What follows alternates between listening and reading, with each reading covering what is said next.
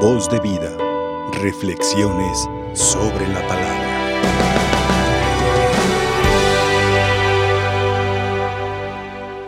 Hay millones y millones de ángeles. Pero hay ángeles buenos y hay ángeles malos, ¿verdad? Hoy el Señor le dice a Natanael que lo vio cuando estaba abajo de la higuera. ¿Qué significa estar abajo de la higuera? Significa estar leyendo la Sagrada Escritura.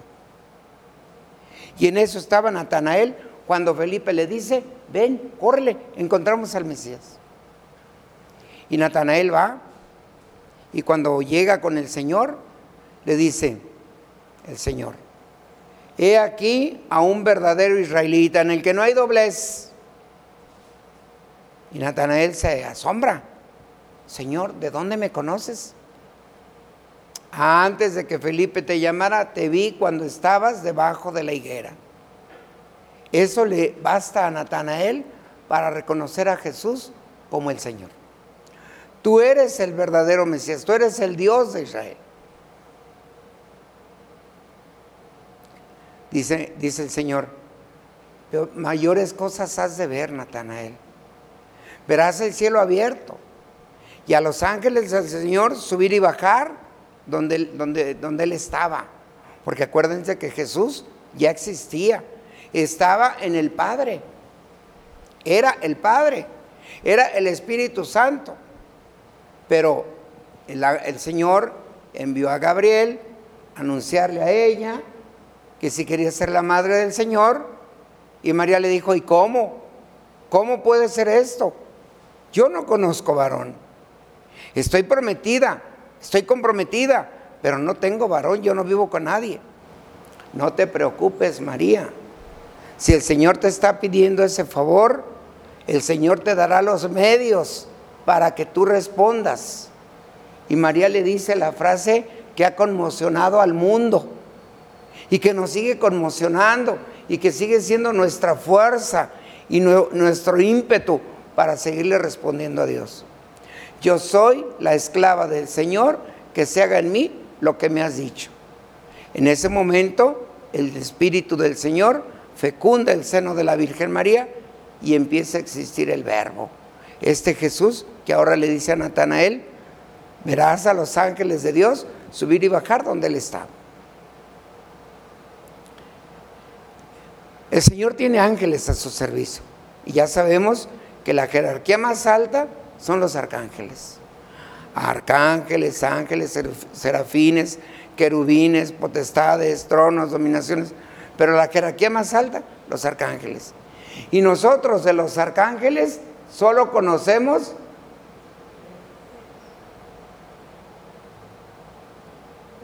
¿Cuántos? Tres. ¿Se lo saben los nombres?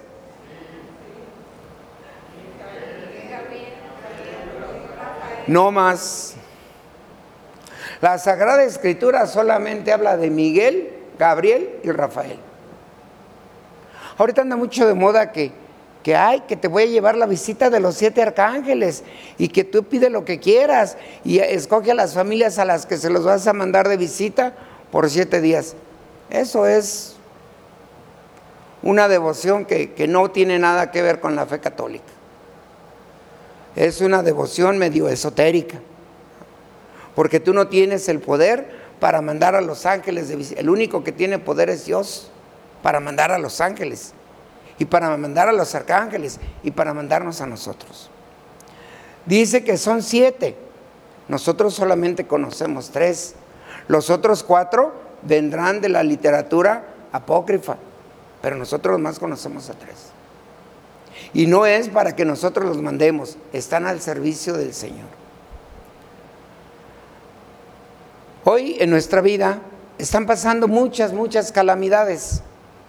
Tenemos que pedirle al Señor que mande a sus santos arcángeles que nos defiendan. Sobre todo a Miguel, que es el príncipe de las milicias celestiales. Que nos ayude a combatir a quién? A los ángeles malos, que son Satanás y sus secuaces. ¿Ven que también hay ángeles malos? Satanás y sus ángeles. Los que no obedecen a Dios, los que no quieren nada con Dios, los que creen que son ellos los poderosos. Hoy el Señor nos invita a que también nosotros tengamos fe, fe, confianza en la voluntad de Él que nos señala a través de los arcángeles. Qué importante sería que nosotros rechazáramos todo aquello que tiene tinte esotérico. Y como buen cristiano, como buen católico, nos rigiéramos por lo que dice la Sagrada Escritura. Es muy importante que nosotros clarifiquemos nuestra fe, que nosotros tengamos una fe clara, una fe limpia, una fe transparente. ¿En qué? En el poder de Dios y en la poderosa intercesión de ella, la Madre del Señor. Ya si el Señor quiere mandarnos alguno de sus arcángeles que nos defienda, por ejemplo a Gabriel, que nos dé una buena noticia, por ejemplo a Gabriel, que nos mande la salud, por ejemplo a Rafael, Él sabe. A nosotros nos toca pedirle a Él. Hoy mi sentimiento, y creo que el de todos ustedes, es unirnos a la enfermedad de todos nuestros hermanos para pedirle a Dios la salud. ¿La salud de qué? Del cuerpo, pero también del alma. Hay muchas personas que están enfermas del alma y ahí es donde están esos ángeles, ángeles malos, que no los dejan combatir la, envidia, la soberbia, el rencor, el odio. Y están, están así, como acalambrados por esas malas pasiones que hay en sus corazones. Y se, y se encargan de estarle haciendo la vida de cuadritos al hijo, a la hija, a la vecina, al compadre, a la comadre, al cónyuge, a la cónyuge, y vivir una vida de infierno. Eso no es lo que Dios quiere para nosotros. Dios quiere que seamos verdaderamente felices y pone todo lo que está a su alcance para que nosotros desarrollemos nuestra felicidad y seamos felices aquí en la tierra y gozar de su presencia en el cielo. ¿Dios quiere que vivamos amargados? No. ¿Dios quiere que vivamos con rencor? No. ¿Dios quiere que vivamos con envidia? No. ¿Dios quiere que vivamos con odios? No. ¿Qué quiere que Dios, qué quiere Dios que, con, con qué quiere Dios que vivamos? Pues con gracia, con armonía.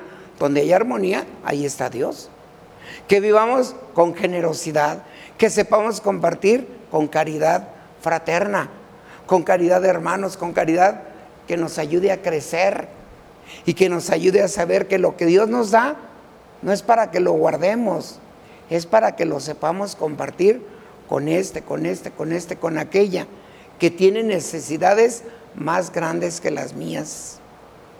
Al final de cuentas, lo único que me voy a llevar de este mundo son las buenas obras, nada más.